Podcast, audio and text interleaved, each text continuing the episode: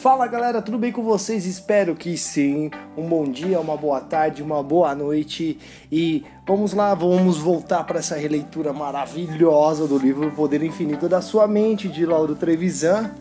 É, não fico reparando muito nos barulhos de fundo, porque. Aí ó, é, uns cachorros latindo aqui na rua. Eu, por enquanto eu não tenho um estúdio, estou aqui num lugar muito secreto. Brincadeira, estou no quarto. Eu ia gravar no escritório, mas faz mais barulho do que aqui. E vamos lá, né? Hoje eu vou falar o... sobre o livro. É, aqui fala: o semelhante atrai o semelhante. Há uma lei mental que é assim, enunciada: o semelhante atrai o semelhante, ou, em outras palavras, o igual atrai o igual.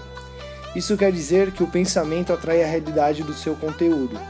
A partir dessa verdade, você estará se dando conta de que pensamento de fracasso atrai fracasso. Pensamento de sucesso atrai o sucesso. Pensamento de amor atrai o amor. Pensamento de ciúmes atrai o conteúdo de ciúmes. Pensamento de alegria atrai a alegria. Pensamentos de tristezas atrai a tristeza. Assim por diante. O pensamento é uma realidade mental que atrai a realidade física. Já há milhares de anos, o profeta David pai do sábio Salomão, afirmava absus absus invocate, ou seja, o abismo atraiu o abismo. Nossa, até que eu li bem aquela parte. Os seus pensamentos, portanto, fazem na sua vida. A sua vida é a materialização ou a expressão dos seus pensamentos constantes.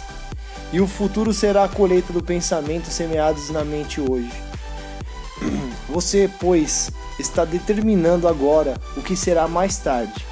Todo efeito tem a sua causa, como ensinava o grande sábio Jesus Cristo. Toda árvore boa dá bons frutos, toda árvore má dá maus frutos. É a lei da natureza coincidindo com a lei da mente. Cada um colhe o que semeia. Não existe acaso, má sorte, azar. É a soma dos seus pensamentos diários que leva você e esses resultados. O melhor time nunca perde o campeonato. Pode sofrer alguns revés, que somente contribuirá para aprimorar mais ainda a técnica, mas ninguém lhe tirará das mãos o resultado final almejado. Um dia veio visitar-me um senhor bastante desanimado. Dizia-me que, por mais que desejasse progredir, não conseguia. Duas vezes já fracassara e as coisas não davam certo para ele. É uma coisa que eu não entendo, se queixava ele. Tem um sujeito pertinho da minha casa que voltou uma lojinha qualquer e agora está lá em cima. É um espertalhão, um aproveitador. Não sei como é que ele progride e eu não.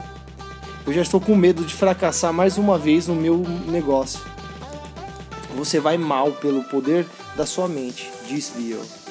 O homem se espantou. E aí mesmo é que não entendeu mais nada. Simples. Quais eram os pensamentos dominantes nele? Pensamentos de fracasso, de medo e de inveja do vizinho? Esses pensamentos tão fortemente emocionalizados e repetidos estavam se tornando realidade. Lembre-se, pensamento de fracasso atrai fracasso. Pensamento de medo atrai o resultado correspondente. Pensamentos de inveja prejudicam o invejoso. Era o poder da mente atuando com perfeição nele. Os pensamentos positivos que esse senhor tinha eram totalmente envolvidos pela avalanche dos pensamentos negativos. O resultado não poderia ser diferente. Shakespeare escreveu na sua tragédia, na sua tragédia Hamlet, Hamlet, ato 2, cena 2, uma frase espantosamente profunda: O bem e o mal não existe, o, passa, o pensamento é que os cria. OK? E obrigado aí por ouvir meu podcast. Eu sou o Will Matheus. Vamos nessa. Tamo junto.